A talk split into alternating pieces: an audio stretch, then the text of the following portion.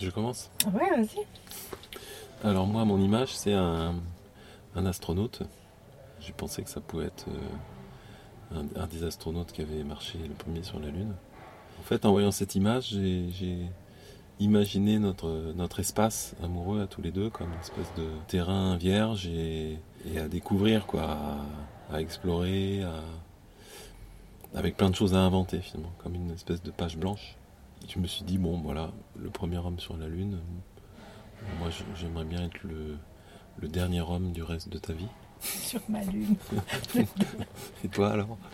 Et ben moi, mon, mon- mon image, c'est donc une petite fille qui attrape son pied et qui le passe pas derrière la tête, mais pas loin quand même. Donc elle est d'une grande souplesse et elle fait quelque chose d'inattendu.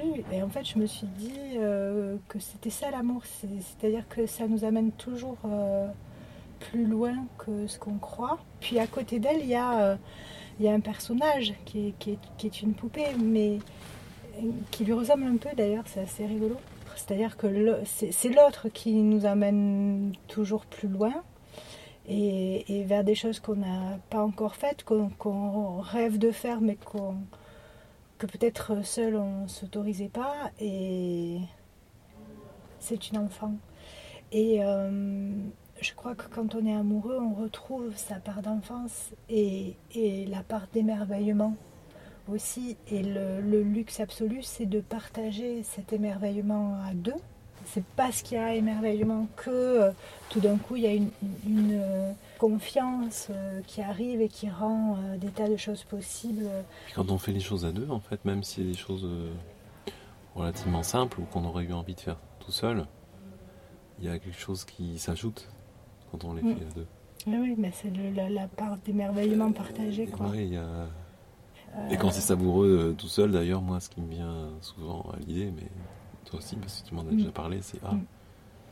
dommage que Que ne soit pas tous les deux pour Ouais. le vivre, parce qu'on aura beau le raconter après, c'est pas ouais, ça sera forcément partageable de la même façon. Ouais. quoi. Quand on s'est levé hier pour venir ici. Oui, on est sorti de la maison, c'était il magnifique. faisait bon, il Ouais. faisait 25 degrés presque. le soleil se levait. On y savait avait pas une- encore qu'on allait vers la pluie. Du tout. Il y avait une lumière, euh, quelle il y avait lumière. une lumière extraordinaire, un peu rosée. Et euh, je suis sorti le premier, je crois. Mm. Mais je savais que derrière moi, tu dirais, tu penserais la même chose. Mm. J'ai pensé tout de suite, euh, c'est une belle journée qui s'annonce. Il y a une belle lumière, il fait beau, il va faire chaud.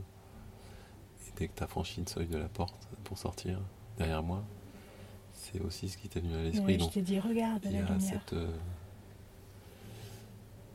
concomitance-là aussi, quand on s'aime, quand on se connaît un peu et quand on, on sait un peu les choses qui nous touchent l'un et l'autre.